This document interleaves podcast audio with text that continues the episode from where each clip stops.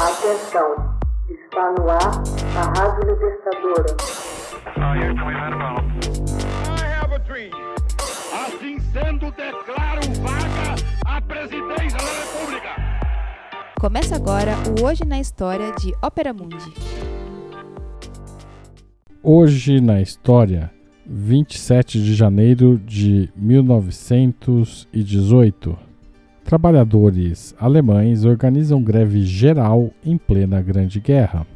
Acossados pela fome e crescentemente angustiados com a continuidade da Grande Guerra, centenas de milhares de trabalhadores alemães, oprimidos e submetidos por longa data a enormes sofrimentos, organizaram em 27 de janeiro de 1918 uma greve geral em Berlim. O ano de 1917 trouxe uma série de vitórias militares das potências centrais. O Kaiser Guilherme, numa visita ao fronte ocidental em dezembro, disse que os acontecimentos daquele ano provaram que Deus estava ao lado dos alemães. Assistiu-se, porém, também que a fome e o descontentamento se alastrou no fronte doméstico em níveis sem precedentes.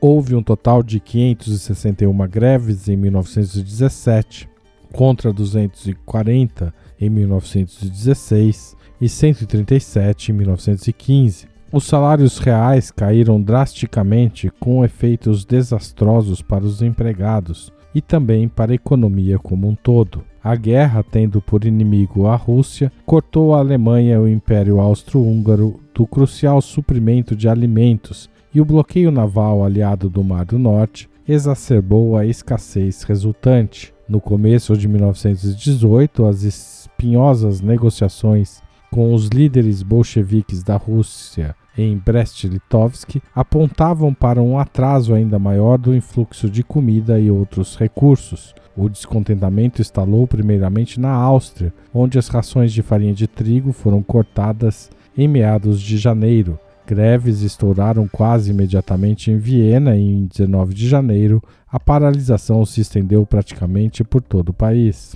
A escassez de alimentos foi ainda pior na Alemanha, onde cerca de 250 mil pessoas morreram de fome em 1917. A greve começou em Berlim em 27 de janeiro de 1918, quando 100 mil trabalhadores tomaram as ruas exigindo o fim da guerra em todas as frentes de batalha. Em poucos dias, a massa operária em greve atingia 400 mil pessoas, a maioria das fábricas de munição. Os grevistas de Berlim receberam a solidariedade de seus companheiros numa série de outras grandes cidades: Düsseldorf, Kiel, Colônia e Hamburgo. A imprensa estimava que mais de 4 milhões de trabalhadores ocupavam as ruas em toda a Alemanha. Em assembleia foram eleitos 414 delegados que, por sua vez, escolheram o comitê de greve de 11 membros, todos provenientes do núcleo dos delegados revolucionários. Além dos 11, somaram-se ao comitê três membros dos sociais-democratas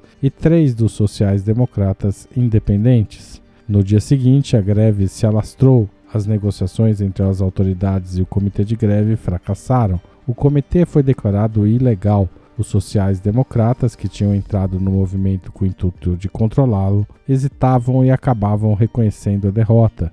Os sociais-democratas, que tinham entrado no movimento com o intuito de controlá-lo, hesitaram e acabaram reconhecendo a derrota. O comitê propôs a volta ao trabalho em 3 de fevereiro. A reação do exército e do governo alemão, alarmados com a antevisão de uma revolução estilo bolchevique, e preocupados com o retardamento das negociações de paz em Brest-Litovsk, foi rápida e decisiva. A repressão foi brutal. Dirigentes da Liga Espartaquista, com Rosa Luxemburgo e Karl Liebknecht à frente, foram presos.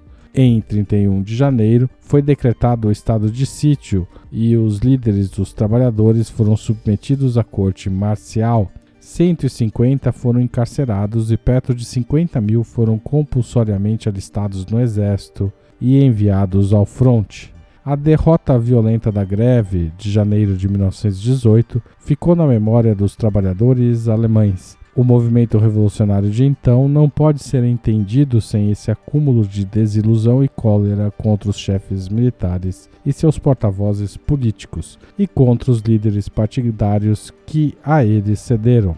Após as greves e o Tratado de Paz de Brest-Litovsk, firmado em março de 1918, os generais Paul von Hindenburg e Erich Ludendorff passaram a agir como ditadores apoiados por boa parte da população. Hoje na história, texto original Max Altman, locução Haroldo Cerávulo, gravação e edição Laila Manoeli.